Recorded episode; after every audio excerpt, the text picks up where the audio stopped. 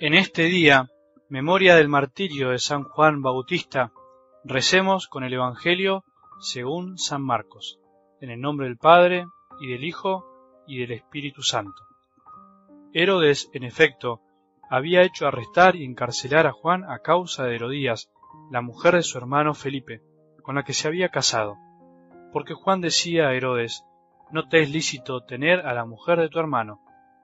Herodías odiaba a Juan e intentaba matarlo, pero no podía, porque Herodes lo respetaba, sabiendo que era un hombre justo y santo, y lo protegía. Un día se presentó la ocasión favorable.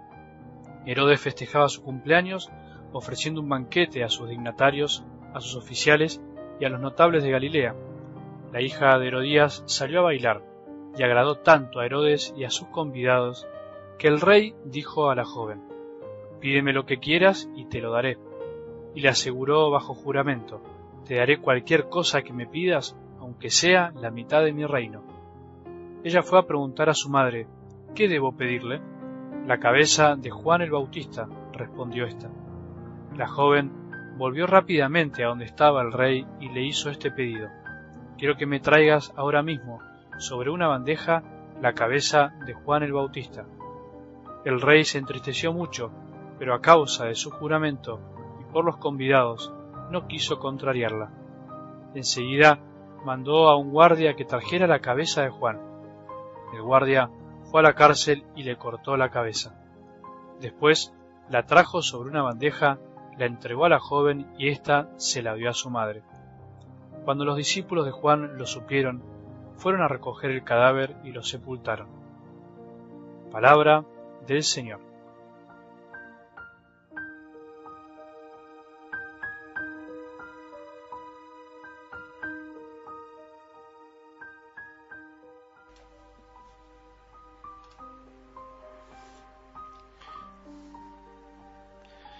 Me animo a poder darte un consejo y que me lo doy siempre también a mí mismo, que es en realidad para cada día, para siempre. Un consejo para todos. No aflojemos, no hay que aflojar. Sé que a veces nos agarran tristezas y desánimos, pero no hay que aflojar, te pido por favor.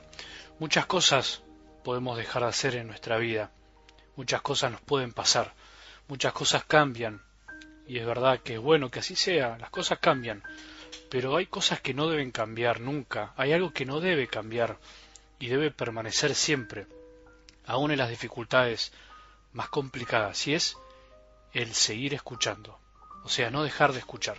No dejemos de escuchar la palabra de cada día, no lo dejes, no importa cómo, con quién o por medio de quién, lo importante es escuchar, pero la palabra de Dios, no tantos comentarios, la palabra de Dios.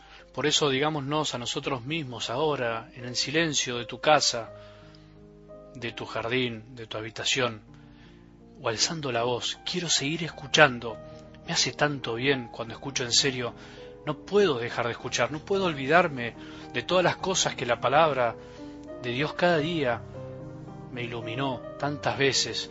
Digámosle hoy todos, hoy a Jesús, no quiero dejar de escuchar, Maestro bueno, no quiero caer en la tentación tan tentadora de pensar que ya está, que ya me las sé todas, que me aburrí de la palabra, de cansarme de tu Padre.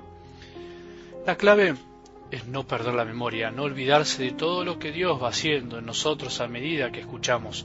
Y por eso es necesario siempre ser agradecidos. Todos estamos unidos por la palabra de Dios en este momento, ahora, vos y yo, que hace que su obra vaya más allá de lo que nuestra percepción puede lograr comprender. Esto es verdad y nos ayuda mucho a todos, porque estamos unidos por la misma palabra, la palabra que transmite una verdad. ¿Cuál verdad? La misma verdad que defendió Juan el Bautista hasta el final, y por la que tuvo que morir decapitado, sí, tan triste como eso.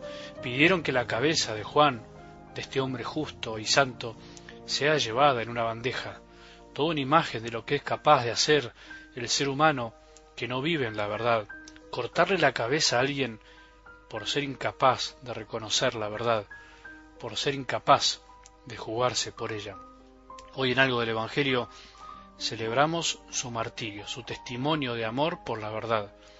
Si prestamos atención, no hay muchas palabras de este gran hombre en los evangelios. No habla directamente, especialmente hoy. Simplemente dicen que él decía, no te es lícito tener a la mujer de tu hermano. O sea, le decía la verdad a Herodes.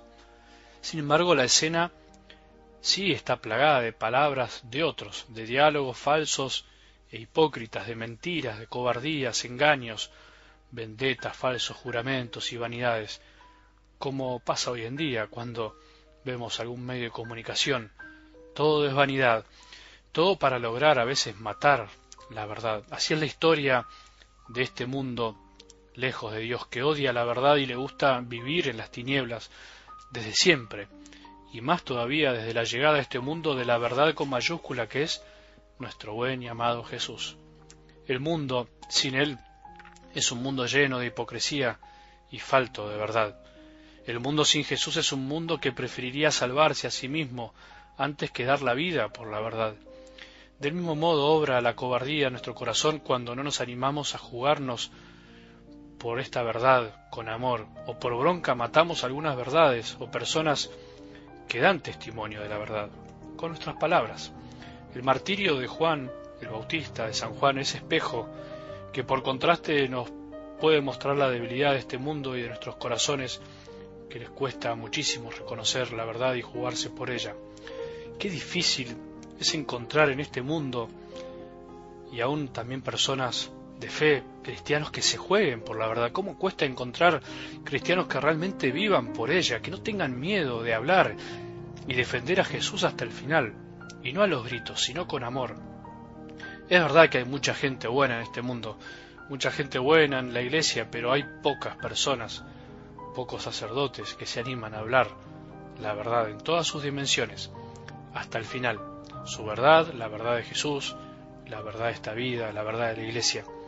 Es muy fácil ser como Herodes, como Herodías y su hija, como los que estaban ese día en esa fiesta, en ese cumpleaños, o como ese guardia que cumplió una orden.